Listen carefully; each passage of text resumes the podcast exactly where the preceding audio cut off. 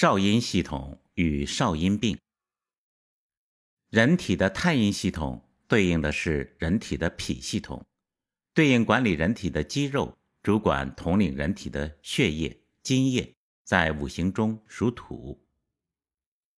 通过观察自然界，肥沃的土壤经过生物、阳光和水的生态作用，储藏了地下水、石油、各种植物、动物分泌的各种生态液体。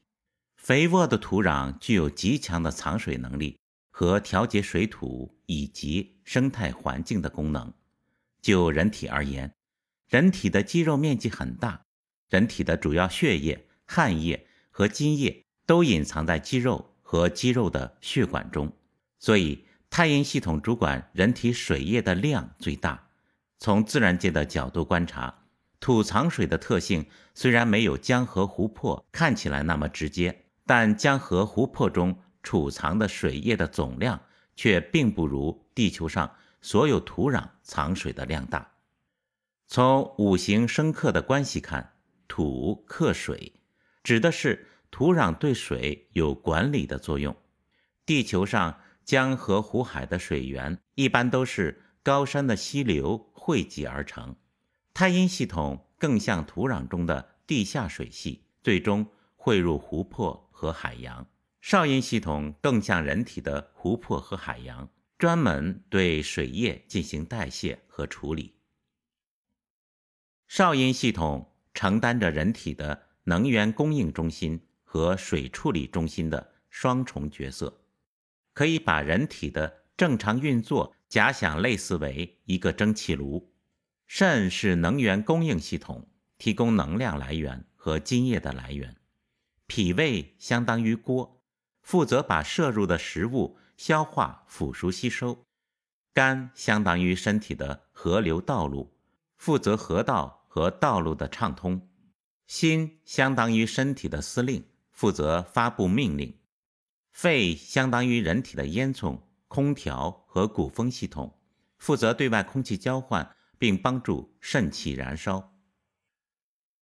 人身体内。百分之七十以上的物质是水分，正常情况下，这些水分需要靠身体五大系统的协同作战，通过蒸腾作用来循环利用。从生化角度来看，肾系统是人体最主要的血液净化系统。如果肾系统不能正常工作，身体内的血液很快就会毒素增加，导致五脏六腑也中毒。从中医的角度看，肾是五脏六腑阴阳之气的根本。肾对生命的生长发育的过程、生长壮老的过程有着重要的作用。对于少阴系统而言，里面存储了人体大量的水液和津液，这些水液和津液都需要阳气的调度和运化。如果外寒侵袭肾阳，就会导致少阴系统所负责运化的水液无法被有效调动和循环，会造成人体全身机能的低下。少阴系统的经脉从脚心的涌泉穴起入腹，络脉连接膀胱的经脉，联系形成了少阴和太阳的表里关系。而且肾和膀胱脏腑相连，经脉相互络属。在经络循行图上可以直接观察到，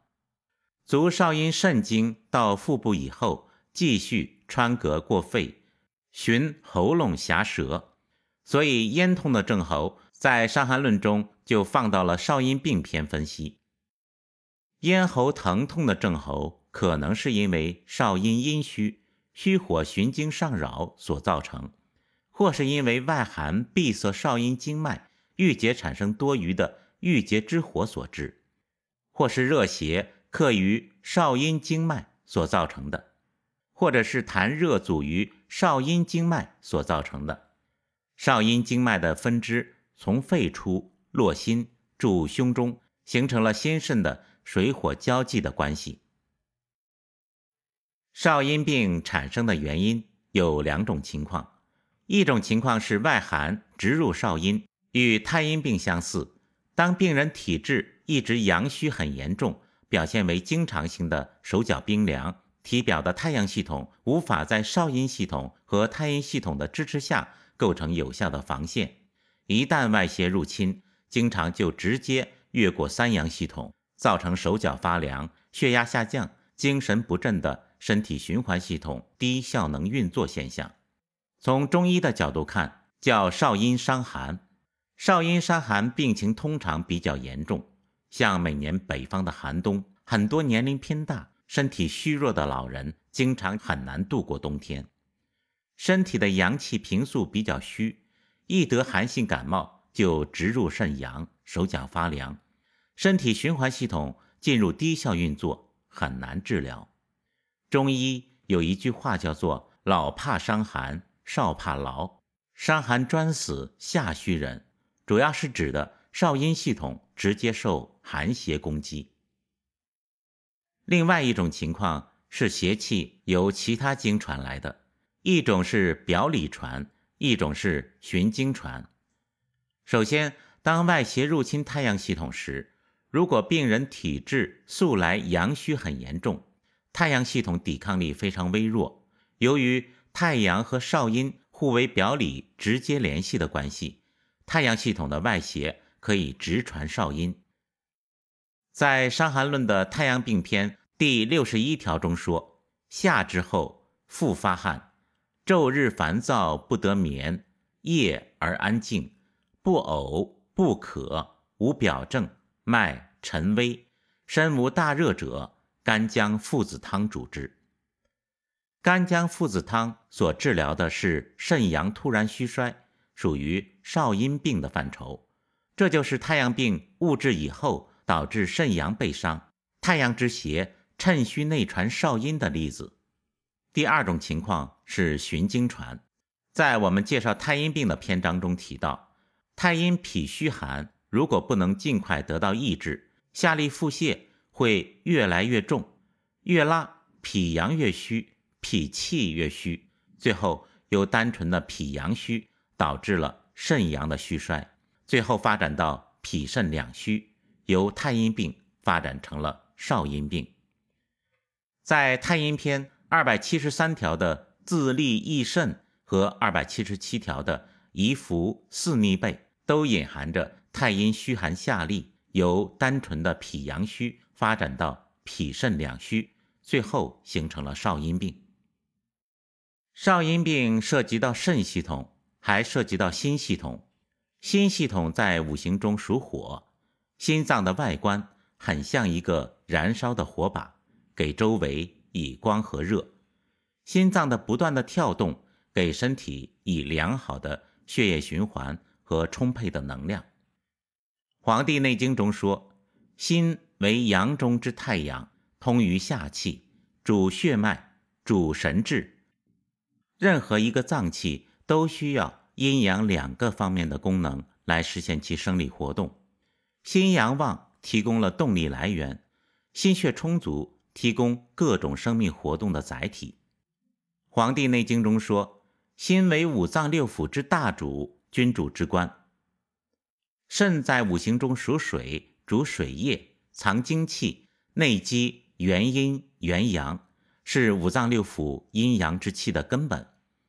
肾阳旺盛，可以调动肾系统里面的津液，肾精充足，人体生理活动就有了物质来源。心与肾之间的关系是通过经脉联系来实现的。《黄帝内经》中说：“肾经脉支者，从肺出，络心。”人体脏腑和脏腑之间的相互作用关系，都是通过经络联系来实现的。少阴心肾中心系统是五脏六腑之大主，肾系统是元阴元阳之根本，所以病及少阴就涉及到人体根本的阴阳之气的动摇，所以治疗和恢复起来难度都比较大。简单来说，少阴病是以心肾阴阳俱衰而又以肾阳虚衰为主的，具有全身性正气衰弱的特点。在现代的生活中，由于不良的生活习惯导致的肾系统不足的人群还是非常多的，具体表现在肾阳不足，不能有效调动身体的津液、水液，出现的各种脏腑代谢机能低下，导致的高血压、痛风、水肿、手脚冰凉等疾病，肾阴匮乏，不足以供应人体所必需的津液、血液，各种激素分泌不足的生理障碍。情志上表现为心肾系统严重不足、忧虑、恐惧和心情抑郁等现象。由于阴阳在本质上互为一体关系，慢性虚损疾病治疗上要综合考虑阴阳结合的治疗方法。